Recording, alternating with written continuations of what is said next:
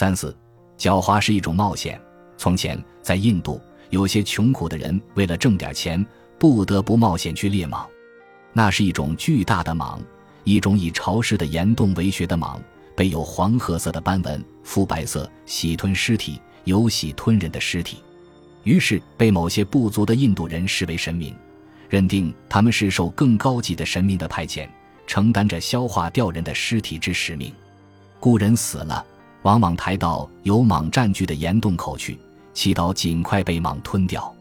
为使蟒吞起来更容易，且要在尸体上涂了油膏，油膏散发出特别的香味儿，蟒一闻到就爬出洞了。为生活所迫的穷苦人呢？企图猎到这一种巨大的蟒，就佯装成一具尸体，往自己身上便涂油膏，前往蟒的洞穴，直挺挺地躺在洞口。当然，赤身裸体，一丝不挂。最主要的一点是一脚朝向洞口，蟒就在洞中从人的双脚开始吞，人渐渐被吞入，蟒躯也就渐渐从洞中延出了。如果不懂得这一点，头朝向洞口。那么顷刻便没命了，猎蟒的企图也就成了痴心妄想了。究竟因为蟒有喜吞人的尸体，才被人迷信地图腾化了，还是因为蟒先被迷信地图腾化了，才养成了吃白食的习性？没谁解释得清楚。我少年时曾读过一篇印度小说，详细的描绘了人猎蟒的过程。那人不是一个大人，而是一个十三岁的孩子，他和他的父亲相依为命。他的父亲患了重病，奄奄待毙，无钱医治。只要有钱医治，医生保证病是完全可以治好的。钱也不多，那少年家里却拿不起。于是那少年萌生了猎蟒的念头。他明白，只要能猎得一条蟒，卖了蟒皮，父亲就不至眼睁睁地死去了。某天夜里，他就真的用行动去实现他的念头了。他在有蟒出没的山下脱光衣服。往自己身上涂遍了那一种油膏，他涂得非常之仔细，连一个脚趾都没忽略。一个少年如果一心要干成一件非干成不可的大事，那时他的认真态度往往超过了大人们。当年我读到此处，内心里既为那少年的勇敢所震撼，又替他感到极大的恐惧。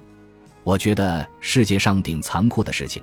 莫过于生活逼迫着一个孩子去冒死的危险了，这一种冒险的义务性，绝非视死如归四个字所能包含的。视死如归，有时只要不怕死就足够了，有时甚至但求一死罢了。而猎蟒者的冒险，目的不在于死的无畏，而在于活的侥幸。活是最终目的，与活下来的重要性和难度相比。死道显得非常简单，不足论道了。那少年手握一柄锋利的尖刀，趁夜阳躺在蟒的洞穴口。天亮之时，蟒发现了他，就从他并拢的双脚开始吞他。他屏住呼吸，不管蟒吞得快还是吞得慢，猎蟒者都必须屏住呼吸。蟒那时是极其敏感的，稍微明显的呼吸，蟒都会察觉到。通常，他吞一个涂了油膏的大人。需要二十多分钟，猎蟒者在他将自己吞了一半的时候，也就是吞到自己腰际，猝不及防地坐起来，以瞬间的神速，一手掀起蟒的上颚，另一手将刀用全力横向一削，于是蟒的半个头连同双眼就会被削下来。自家的生死完全取决于那一瞬间的速度和力度，削下来便远远的一抛，速度达到而力度稍欠，猎蟒者也休想活命了。蟒突然间受到强烈疼痛的强刺激，便会将已经吞下去的半截人体一下子呕出来，人就地一滚躲开。蟒失去了上颚，连同双眼，想咬咬不成，想缠看不见，愤怒到极点，用身躯盲目的抽打岩石，最终力竭而亡。但是如果未能将蟒的上半个头削下，蟒眼仍能看到，那么它就会带着受骗上当的大愤怒。窜过去将人缠住，直到将人缠死，与人同归于尽。不幸就发生在那少年的身体快被蟒吞进了一半之际，有一只小蚂蚁钻入了少年的鼻孔，那是靠意志力所无法忍耐的。少年终于打了个喷嚏，结果可想而知。数天后，少年的父亲也死了，尸体涂了油，也被赤裸裸的抬到那一个莽洞口。三十多年过去了，我却怎么也忘不了读过的这一篇小说。其他方面的读后感想，随着岁月渐渐的淡化了。如今只在头脑中留存下了一个固执的疑问：猎蟒的方式和经验可以很多，人为什么偏偏要选择最最冒险的一种呢？将自己先置之死地而后生，这无疑是大智大勇的选择。但这一种智，是否也可以认为是一种狡猾呢？难道不是吗？蟒喜吞人尸，人便投其所好，从蟒决然料想不到的方面设计谋。将自身作为诱饵送到蟒口边上，任由蟒先吞下一半，再猝不及防的后发制人，多么狡猾的依着！但是问题又来了，狡猾也真的可以算是一种智吗？勉强可以算之，却能算是什么大智吗？我一向以为，狡猾是狡猾，智是智，二者是有些区别的。诸葛亮以空城计而退压成大军，是未智。曹操将徐庶的老母亲掳了去，当做人质逼徐庶为自己效力，似乎就只能说是狡猾了吧？而且其狡其猾又是多么的卑劣呢？那么在人与兽的较量中，人为什么又偏偏要选择最最狡猾的方式去冒险呢？如果说从前的印度人猎蟒的方式还不足以证明这一点，那么非洲安克尔地区的猎人猎获野牛的方式也是同样狡猾、同样冒险的。非洲安可尔地区的野牛身高体壮，狂暴异常，当地土人祖祖辈辈采用一种与众不同的方式猎杀之。他们利用的是野牛不践踏、不抵触人尸的习性。为什么安可尔野牛不践踏、不抵触人尸，也是没谁能够解释得明白的。猎手除了腰间围着树皮和臂上戴着臂环外，也几乎可以说是赤身裸体的。一张小弓。几支毒箭和拴在臂环上的小刀是猎野牛的全副武装，它们总是单独行动，埋伏在野牛经常出没的草丛中，而单独行动则是为了避免瓜分。当野牛成群结队来吃草时，埋伏着的猎手便暗暗物色自己的谋杀目标，然后小心翼翼地匍匐逼近，趁目标低头嚼草之际，早已瞄准他的猎手豁然站起放箭。随即又卧倒下去，动作之急跟那离弦的箭一样，箭在野牛粗壮的颈上颤动。庞然大物低哼一声，甩着脑袋，好像在驱赶讨厌的牛蝇。一会儿，他开始警觉地仰头凝视，那是怀疑附近埋伏着狡猾的敌人了。烦躁不安的几分钟过去后，野牛回望离远的牛群，想要去追赶伙伴们了。而正在这时，第二支箭又射中了他。野牛虽然目光敏锐，却未能发现潜伏在草丛中的敌人，但他听到了弓弦的声响，颈上的第二支箭使他加倍的狂躁，鼻子翘得高高的，朝弓弦响处急奔过去。他并不感到恐惧，只不过感到很愤怒。突然间，他停了下来，因为他嗅到了可疑的气味，边闻边向前搜索，人被看到了。野牛低俯下头。挺着两只锐不可当的脚，笔直地冲上前去。对那猎手来说，情况十分危险。如果他沉不住气，起身逃跑，那么他死定了。但他却躺在原地纹丝不动。野牛在猎手跟前不停地跺蹄、刨地、摇头晃脑，喷着粗重的鼻息，大瞪着因愤怒而充血的眼睛。最后，他却并没攻击那具人尸，轻蔑地转身走开了。但这只是一种战术而已，野牛的战术。这战术也许是从他的许多同类们的可悲下场本能的总结出来的。他又猛地调转身躯，冲回到人跟前，围绕着人兜圈子、跺蹄、刨地，眼睛更加充血，瞪得更大，同时一阵阵喷着更加粗重的鼻息，鼻液直喷在人脸上。而那猎手却有非凡的镇定力，他居然能始终屏住呼吸，眼不眨。心不跳，仰躺在原地，与野牛眼对眼的彼此注视着，比真的死人还像死人。野牛一次次杀了五番回马枪，仍对死人看不出任何破绽。于是野牛反倒认为自己太多疑了，决定停止对那死人的试探，放开四蹄飞奔着去追赶它的群体，而这一次次的疲于奔命，加速了箭足上的毒性发作，使它在飞奔中四腿一软，轰然倒地。这体重一千多斤的庞然大物，就如此这般的送命在狡猾的小小的人手里了。现代的动物学家们经过分析得出结论：动物们不但有习性，而且有种类性格。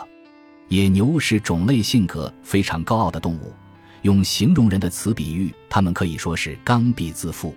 进攻死了的东西是违反它的种类性格的。人常常可以做违反自己性格的事。而动物却不能，动物的种类性格决定了它们的行为模式，或曰行为原则也未尝不可。改变之，起码需要百代以上的过程。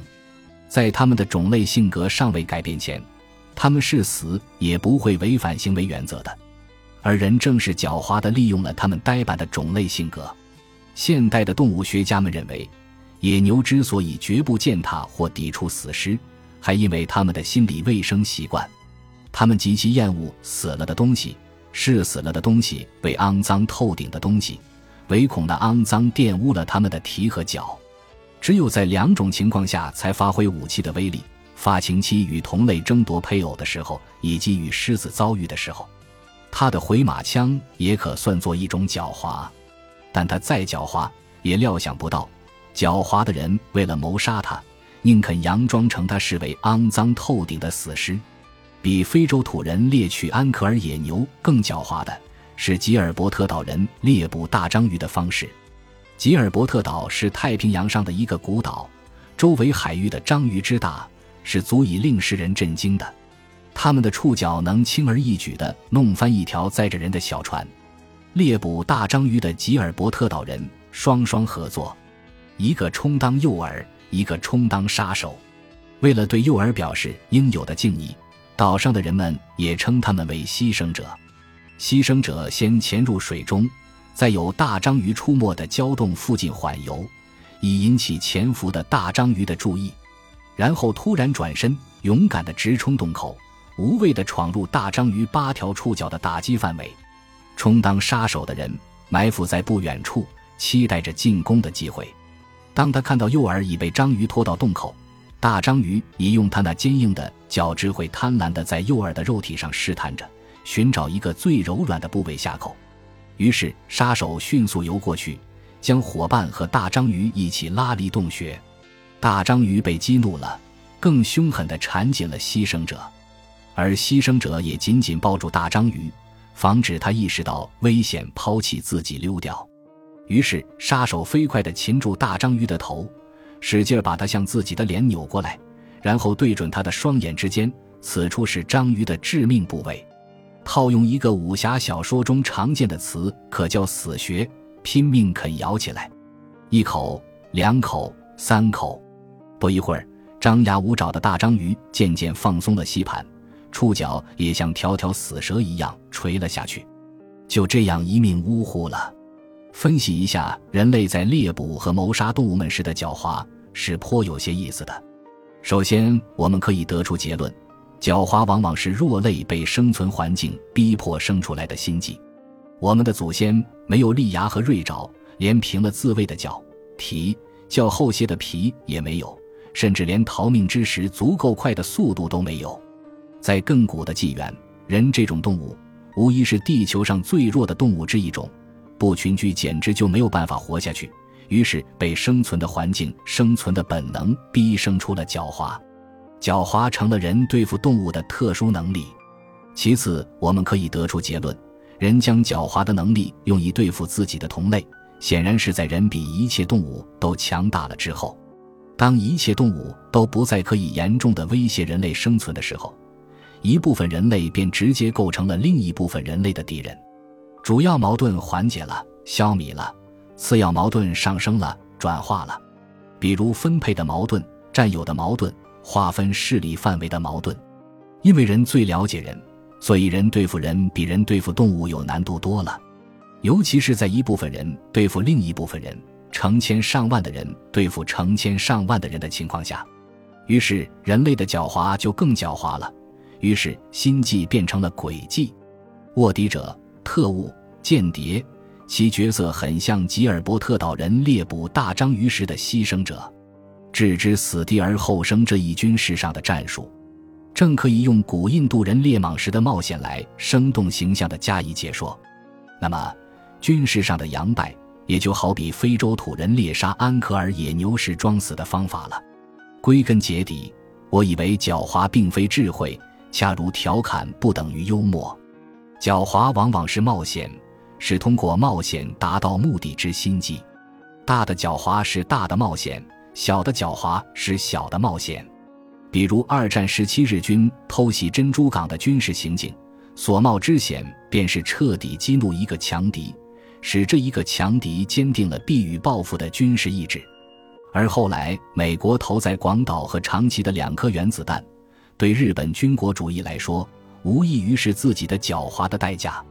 德国法西斯在二战时对苏联不宣而战，也是一种军事上的狡猾。